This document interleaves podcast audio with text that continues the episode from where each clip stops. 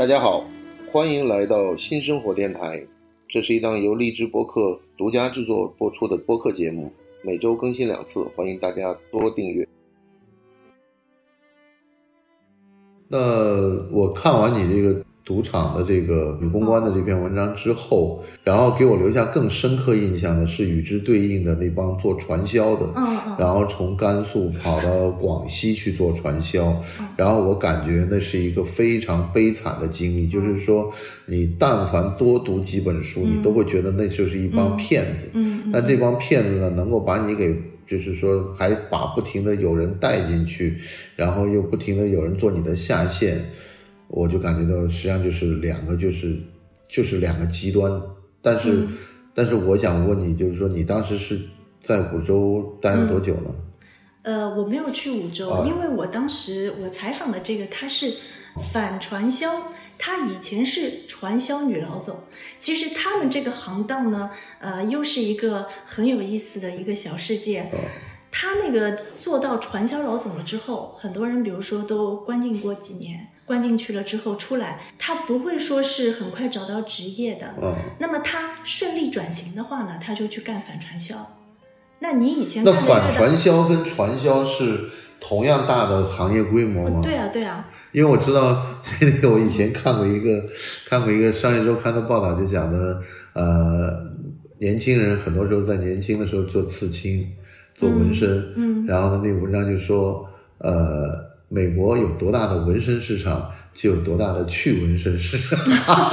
对对对，就是这样他到了中年以后，他觉得胳膊上绣一个前任女友的名字很丢人，然后或者绣了一个很傻的画也很丢人，他就要把这个纹身给去掉。但但是我是第一次看到，就是你跟我说反传销跟传销是有同样大的市场。刑满释放的人，他通常会反省，就他一下子又。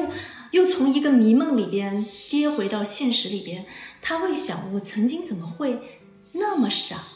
所以，就是他抱着一种救赎的心情，他会去干反传销。其实，很多人我发现他也不一定仅仅是为了挣一份谋生，他还是为了就是去救赎自己曾经的这个罪恶。因为在传销的体系里边，当然有，我每跑一次，我的路费啊、解说费。哦，这也是一个组织给他们的，这这个组织。不是组织啊，是客户，就是我家里有人去干传销的，明白明白明白，等于是我妈妈去，我爸爸去了，对对对，那孩子就很着急，对对对，然后我出钱，你帮我给他救出来。通常是节假日，通常节假日，这些被洗脑的人从广西各个这个传销窟里边回家过年或者回家过节，然后孩子就很当一回事儿，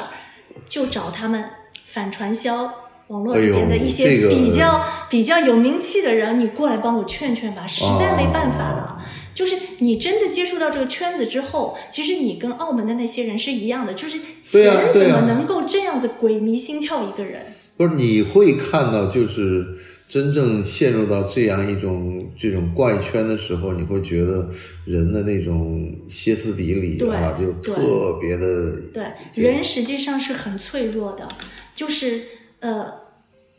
我采访了这个反传销的这个这位大姐，她其实以前是很显赫的绅士，嗯，她丈夫是军队的，对，那也就是因为她有这么一份人脉，她可以急速的在传销系统里边搭建起她的金字塔，她很快的就做到顶层老总。我后来就看到她讲天津的什么权健什么之类这样的，反正我觉得就这个，她后来文中文章，你在文章中也写到。另外那个上海交大毕业做传销那个，就根本根本在上海拉不到人。实际上你会发现，就是说，你当你资讯跟文明同样发达的时候，你这种传销的这种东西呢，就很难，对，就是实现。但是我很好奇，就是像天津这样文明程度这么高的地方，为什么天津会成了一个这种重灾区？我也很好奇，为什么他这样一个六零年。六十年代、七十年代初的一个，还长得非常漂亮的、非常有磁场的这么一位女士，她会跌入这么一个坑？我觉得还是太自信了吧，就觉得她她认为她认为她搞得定，我觉得她认为她搞得到了那里的时候，就是当所有的所有的假象、所有的人的一套说辞都在给你编造相当于那种《楚门的世界》的。我想，我想想，我看那个我就觉得好土啊！什么幺零四零工程，对啊对啊这跟那个我们在手机短信上看的都一模一但但是样。但是我我因为我们没有进过那个圈子，我们没有被试炼过。不是我，我我跟你这么讲，我大概在九三年的时候，我就见过第一批从台湾嗯，跑到那直销深。圳的，后来我们定义为直销，呃，传销是有牌照和没牌照的。传销没牌照。对，那个当时他们也没有牌照。嗯然后呢，当时我就我就还被人拉去。就是听过一堂课，然后我看每一个演讲者都是跑步上来的，啊对啊对啊然后都是显得很有干劲，然后就，然后是高度组织性的。对在这里边你可以找到很强的归属感。对，然后你听我讲啊，然后就很，就毕大学毕业以后很久没联系的一个一个女同学，突然约我喝咖啡，哎，我想这是这是什么太阳照，这哪儿升起的呀？然后我就去了，去了刚说两句我就明白，完了，他非让我加入他的组织，你知道吗？对对对，就这个这个事儿也是后面呢，我就嗯不太了解这个事情。到后来，呃，我们还有一个原来在那个某个药业公司市场部，嗯，后来那个人也去做传销去了，然后好像做的也挺这个段位挺高的。嗯但我看到这些人的时候，总总觉得感觉就是有点像那个卖手表的侯总从荧幕上走了下来一样，就他们。能说会道，然后就是对特别说话特别有煽动力，但就是这这人，他不是每个人都能坐上金字塔顶端的，那一定是有非常强的气场、跟感召力、跟语言组织能力。所以，其实本身这些人还真的是人中龙凤。呃，我相信了，但但是我总觉得有一点就是说，我们实际上现在你有没有想过，网络时代也有很多人虽然不在传销或者这个行业里面去做这种事儿，但它也有很强的煽动性。对但是问题就在于说，那些受众跟这个人中龙凤比起来，他们缺乏的是独立思考。对，他们没有独立思考的能力情况下，他们就变成了人云亦云。然后愤怒的时候，你看啊，我朋友圈里面嗯最喜欢讨论这个娱乐八卦的，和最早说要抵制什么什么的，他们往往是一批人。一伙人。不不是一伙，他们就是同嗯，他们是嗯同一批人。就每次有一个韩剧特别特别上演，就是然后就是都就就他们几个人在聊这个韩剧的事情，然后又又突然有个什么人离婚了，也是他们在那聊，啊这是个渣男什么的，然后。大家开始抵制什么的时候，他们也是最先跳出来，哎呀，我一定要抵制。反正我就觉得这些人吧，我平时在生活中看到他们，也是觉得他们也有很有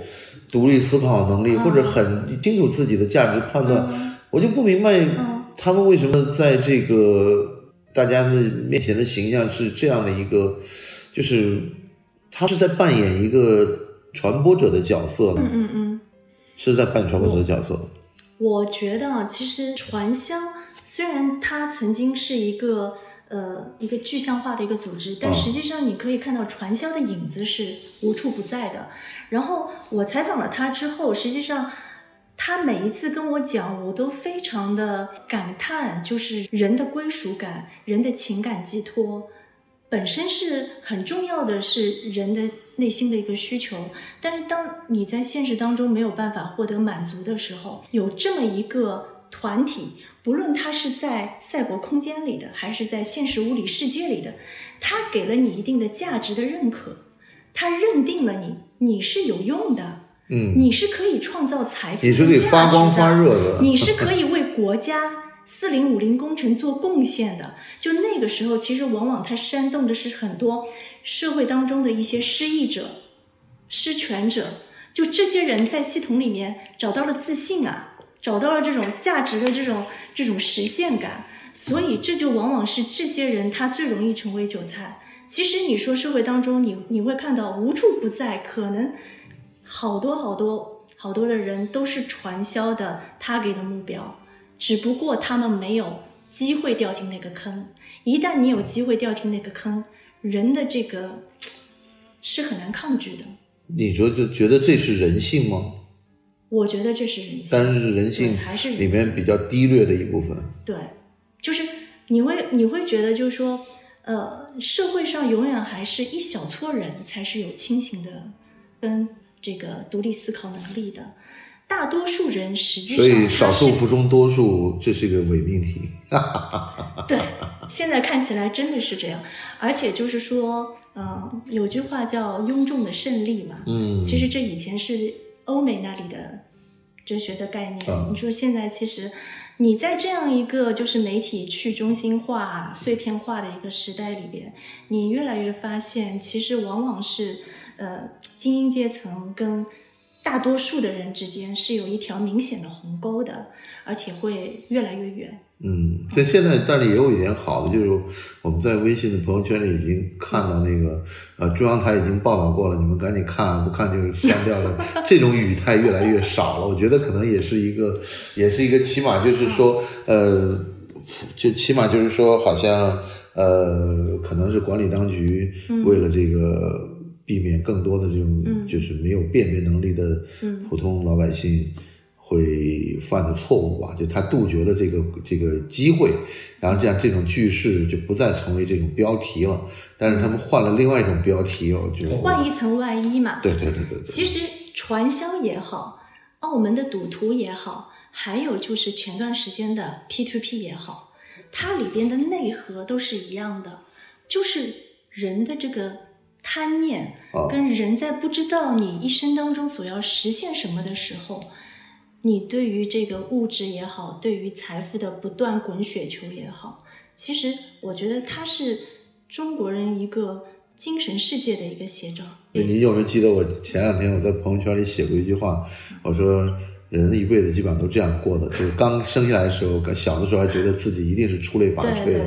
到了中年时候就觉得呃平庸也不是个坏事到了老的时候讲少少倒点霉就是很好了。对。就是人实际上这个，它有点有点像这个石，这个鹅卵这个鹅卵石的形成一样，原来都是有棱有角的，是是是然后慢慢就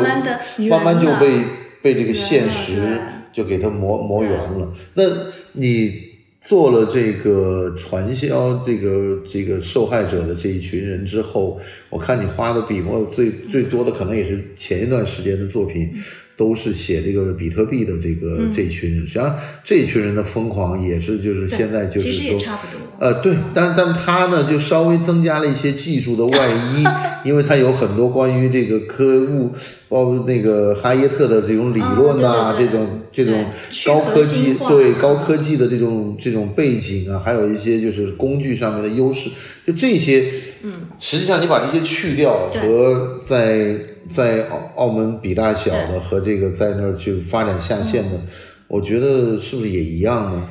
呃，其实比特币的世界，它是一个呃等级森严，呃等级森严的一个阶层社会。对，它里边的一些最最核心的，比如说金字塔顶尖，最最核心实际上是玩技术的，是有哦技术理想的那些人，那些人在美国硅谷。啊、啊，然后这些人都是被尊为大神，但可能因为这些人本来就是美国那种极客之类的，所以他们并不露面，因为露面的话就就没有神秘感了嘛。所以他们这些人往往是被整个圈子膜拜的。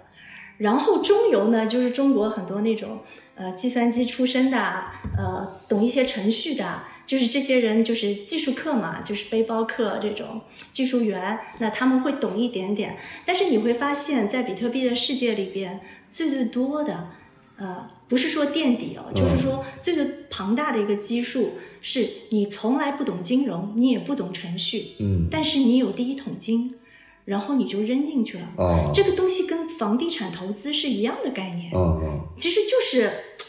呃，低的时候进，然后高的时候抛，这样子。但你那个讲的有一个很有意思的那个节点，就大概是讲坐车的上最早上车的人基本上都守不住，从守到三十美元以后，基本上都跳车了。结果从三十美元以后一路变得上千美元或者上万美元之后，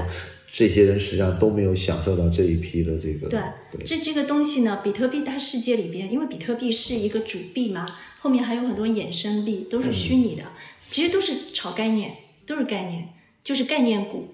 但是呢，呃，曾经有一段时间，就比特币很不稳定，导致它底下那些小币非常不稳定，就是整天跳的，就是这个每秒钟都是。照我一个采访对象说，我现在跟你讲话，我每秒钟就是几千万的进账，几千万的亏损，就是盈亏。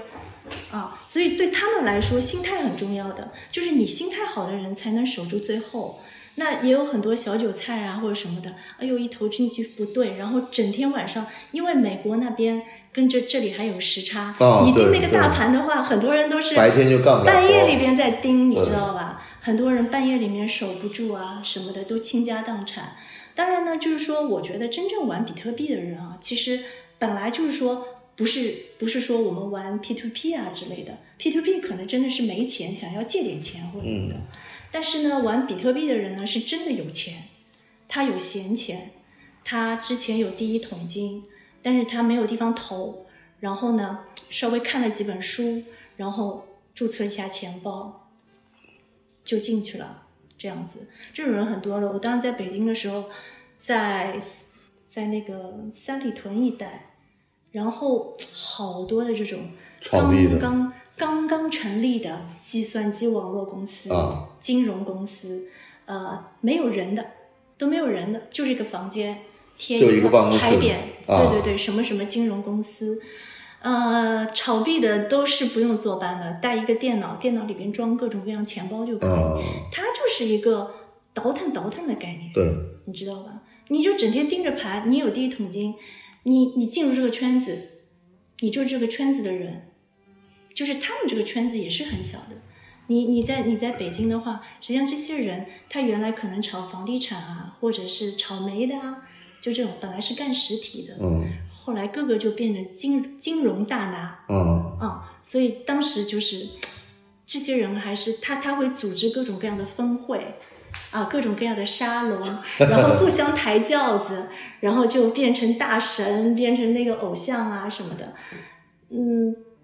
就你你也不能够说去去用贬低的语言去说他们了。但是这的确就是也折射了一定的这个中国经济的一个小的一个侧面。但这些就是比特币的这个浮盈还一直在，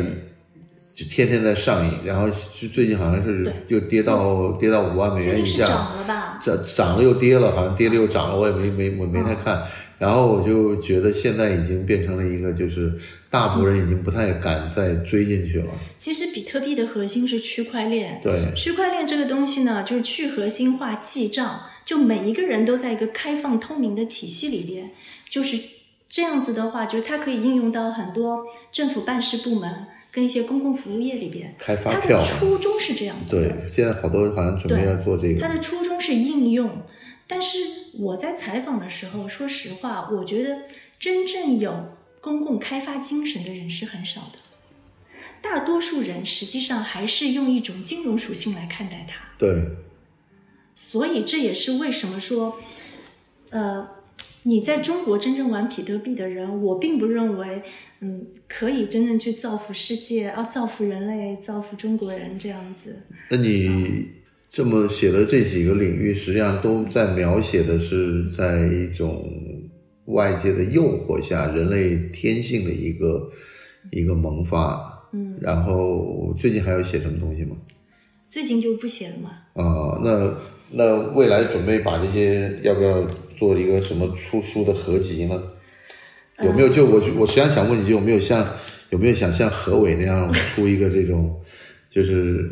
他是寻味中国吗，或者你寻路中国寻路中国，你会不会搞一个寻什么中国？是这样，我觉得寻人就是。你说到何伟的话，就是我可以说对你评价一下我对他对的我对他的一一些怎么说理解，就是何伟他的东西，我觉得从操作技法跟一个文本呈现上来讲，其实我觉得是不难的。就是对于中国，我可以这么说吧，一半一半以上的非虚构写作者，实际上你给他同等的机会、时间跟成本的话，呃，只要他愿意啊，只要他愿意在外面。愿意。呃，是吗？我我倒觉得这个圈子里边有很多人，他既然走上这条路了，他肯定就是初衷还是以写作为生。那你写作为生的话，你必定就是要像何伟那样子的走出去，甚至是生活在别处这样子。我觉得像何伟他写一个江城这样子，就是说你对于中国记者来讲哦，你如果你把我扔到重庆那个地方去，你给我一年两年的时间，这百分之百是写得出来的。对对但是为什么中国记者他不能够去你就没有看到中国记者写一本江城呢？这也是一方面，因为就是这个呃行业的本身的它的这个稚嫩啊，它没有发展到像美国的非虚构写作有几十年时间，从上世纪六七十年代开始，它它是有这个严格的那个学院派的一个规范的，因为何伟的老师就是教非虚构写作的，对，所以他有这么一个传统留下来，他知道该怎么做。但是你对于中国的很多媒体也好，可能也是美国有了，那我有，然后 GQ 有了，我也有，那然后等到什么时候大刀嗯，落下来的时候，大家都风流云散了，就没有但那个，我我就想问，就比如说，最近美食文化里面出了一个福霞，嗯你知道吧？就是一个英国的一个女的，当时是在九十年代初，是在四川，嗯也是在成都还是重庆哦，她在那儿学上学，然后他就开始对川菜产生浓厚兴趣，就是一个，然后他后来回到英国，他不是讲怎么样把一只鸡给运到英国去了 对对对，这个都是非虚构的选题，对切口小，对，然后然后又生动又有趣，然后他就他就在写做中国菜，但实际上坦率的说呢，他写的那些事情呢，我觉得中国好多嗯。这个美食写作的这些作者呢，都能做这些事情，但是我看也没有，就是或者没有像，就是我不知道是这是一个方法论还是什么，就是他们没有没有按照像何伟的那样的做法去，或者像福霞那样做法去写一个真正意义上的这种所谓美食的一个观感。嗯。然后呢，多半还是更像就是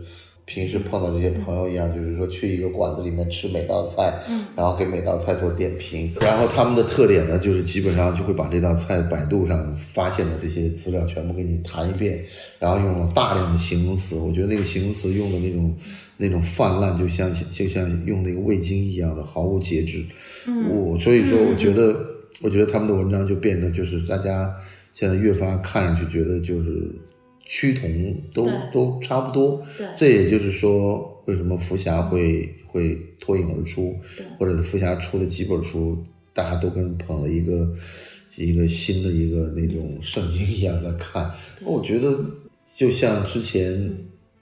讲的那个纽约摄影摄影学院出的那个教材一样，哦，他就讲的你，你到了那你旅游的时候，你会拍出很多好的片子，你就觉得哎呀，这东西我们从前没看过，然后看起来就特别拍起来特别好。但实际上，你有没有想过，你生活那个城市也是另外其他人来旅游的一个一个景点？为什么他能拍出好的，你拍不出好的？我觉得是这样，这就相当于异域的凝视嘛。其实，在上世纪四五十年代的时候，就是你会发现很多外国的记者，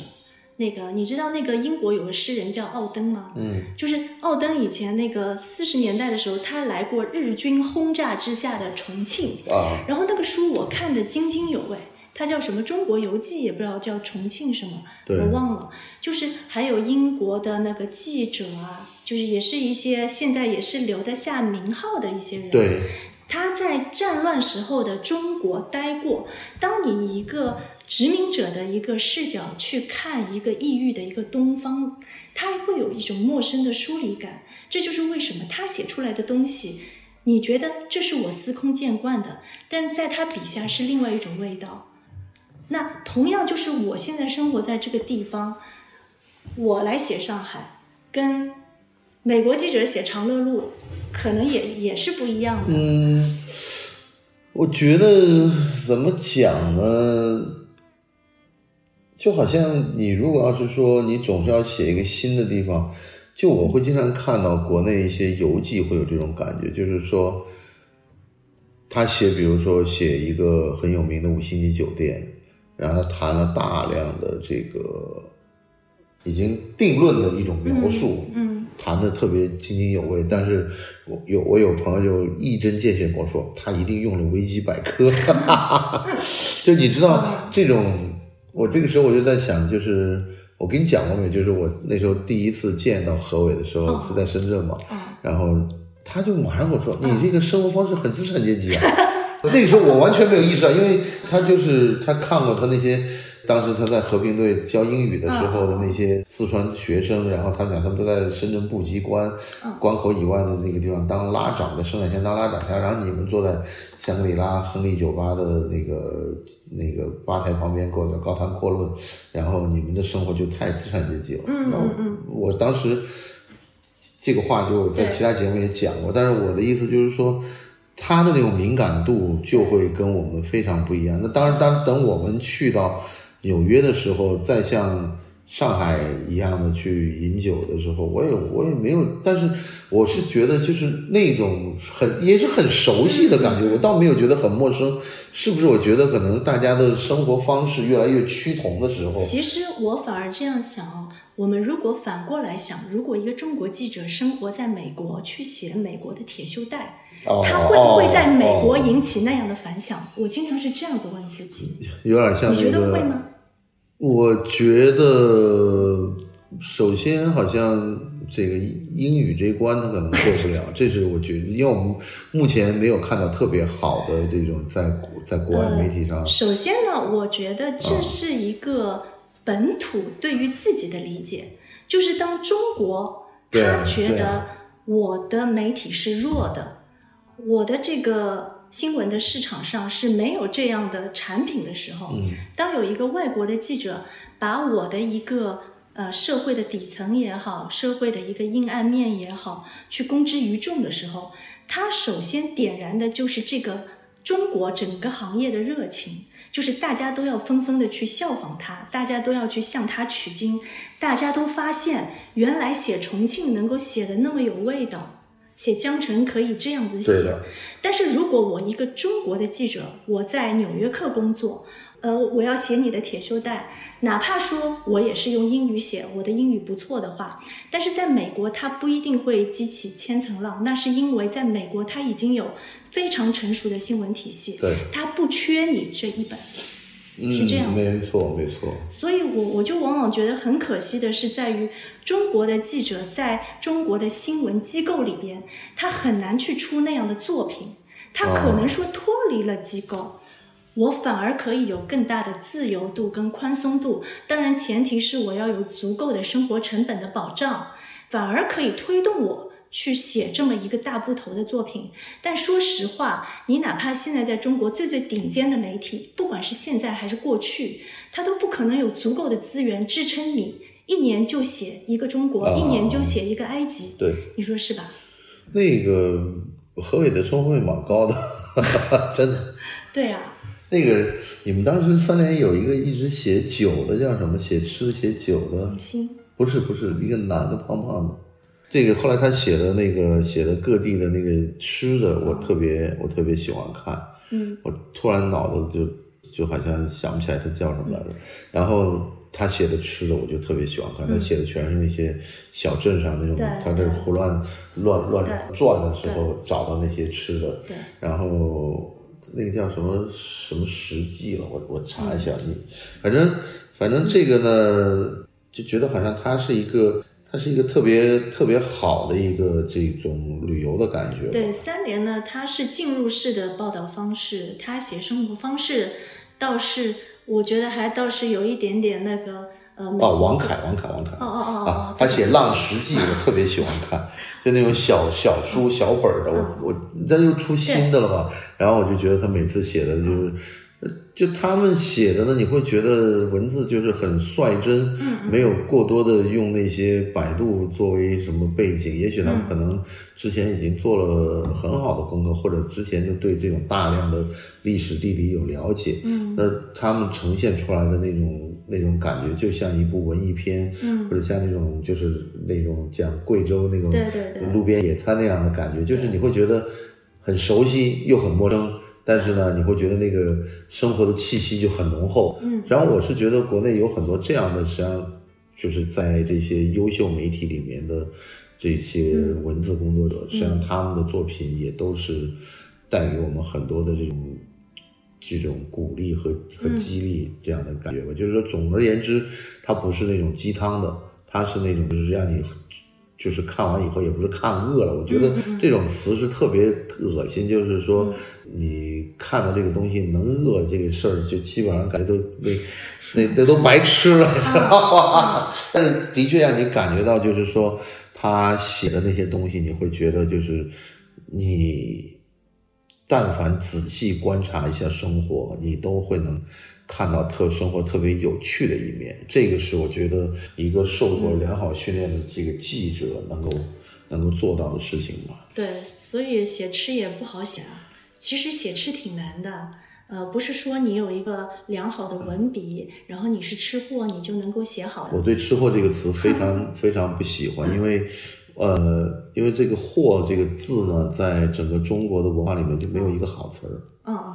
什么贱货、骚货、懒货、蠢货，反正他这个是中国唯一一个把一个跟货有关的词变成好词儿的，就是吃货。吃货。然后那个那个台湾那个韩良义就说，呃，他喜欢一个词叫知识分子。嗯嗯。知呢是知道的知，食呢是饮食的食。他认为是说你是个知道吃的分子，而且分子是有点知。跟他取的是谐音梗嘛，对，就跟知识分子是一样的。对，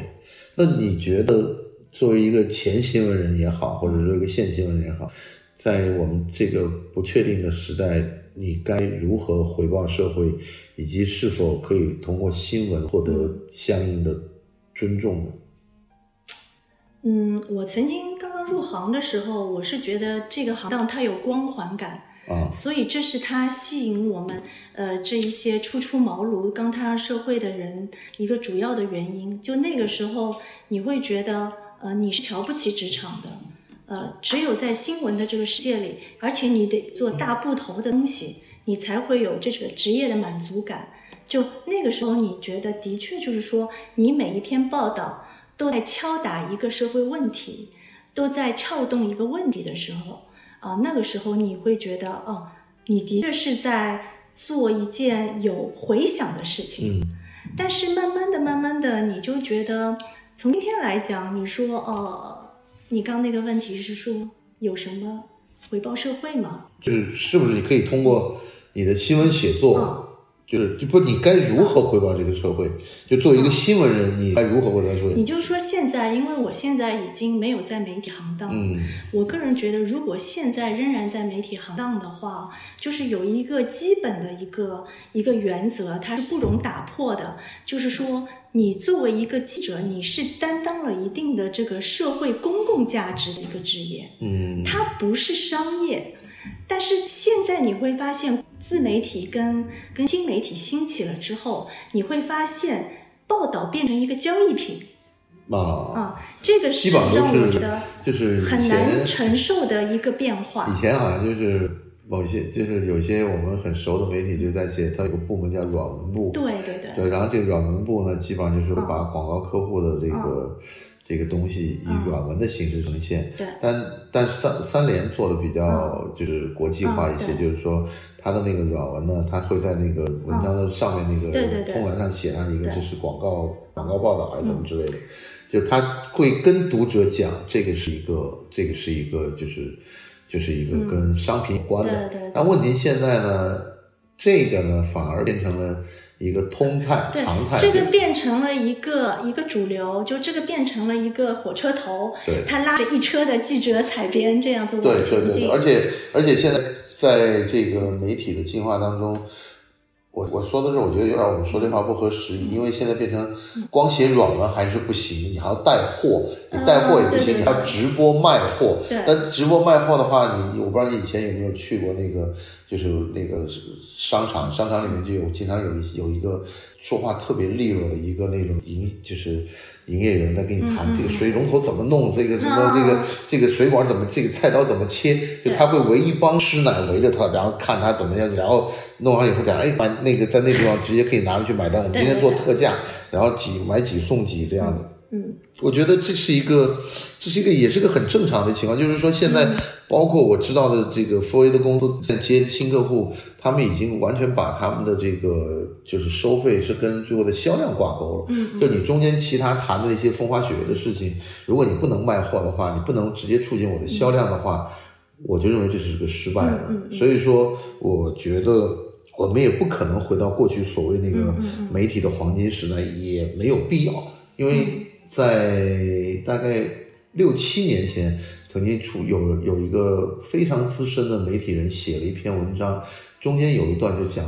啊，张小龙的作用要比沈浩的作用更大。嗯嗯。那我当时 对我就觉得，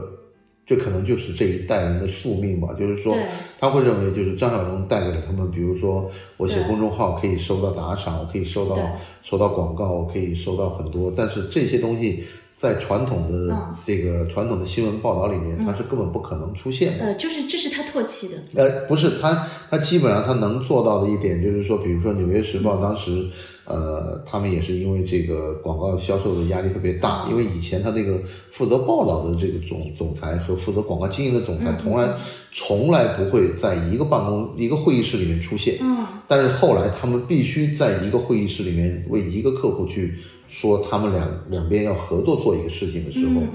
他们自己就意识到了，就这个事情可能这个时代已经过去了，就是你的编辑部和你的广告部这个完全不通气的这种感觉是没有了。嗯，还有一个问题就是，呃，他们现在也有一种自己所谓自救的办法，就是说订户，我拉大这个电子订户，电子订户的数量现在超过了纸媒的。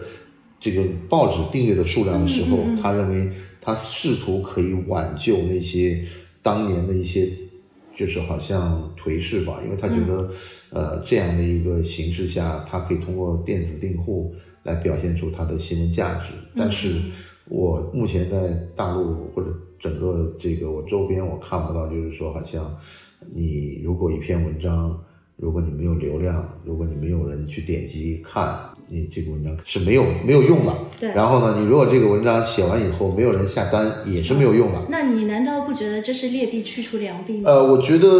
我觉得一代人有一代人的故事吧，这代人的故事可能就是要吃这个东西。那我有什么办法呢？我觉得，我觉得就好像就好像我们现在每次看到这些年轻人去花几个小时去吃一个特别不好吃的餐厅的时候，我也只能说，这这是这个时代的问题。但我觉得这不能跟。跟餐厅同日而语啊，这个没法相提并论的。因为从我们这个在媒体当中你经营过的人，其实你知道，就是说这个行业，呃，它有的时候你觉得无所谓啊，但是它没有的时候，你觉得就可惜了，可能问题就来了。啊，反正你现在也不干媒体了，你也不用那么替顾替。但是我仍然是一个读者，我仍然是要接受信息啊。OK，那我就我我希望你能接收出更好的信息吧。然后我这个在节目结束之前，我今晚会问一个最后的问题，就是说你的人生意义是什么？嗯，呃，人生意义，那如果从一个嗯，我觉得就是我本来就认为。职业是比较重要的，但是，嗯，既然我一毕业的时候就选择了媒体这个行当，实际上应该说，你的这个初衷里边就包含着一个，就是说你希望写一些文字是可以留下来的，所以对我来讲，我觉得至今还是很重要的。你还是觉得文以载道是最重要、最好的就是不管是新闻，不管是非虚构的，还是虚构的，还是任何形式的。呃，我觉得就是说，文字仍然是很重要的，是是一个人类怎么说呢？你说的大一点、空一点，就是文明的载体也好，思想的载体也好。所以说，其实对于我们这种搞文字的人来说，就像搞艺术的人，你希望你的作品还是可以经得起时间的拷问，哪怕说在下一代、在下下代，还是可以留下来的。OK，你知道吗？但是新闻这个东西它是速朽的，所以我觉得，嗯，其实我心里更更想，最最想的还是说写小说。好啊，期待你的作品尽快面世。非常感谢王丹阳今天跟我的一个对话，谢谢大家，谢谢，拜拜。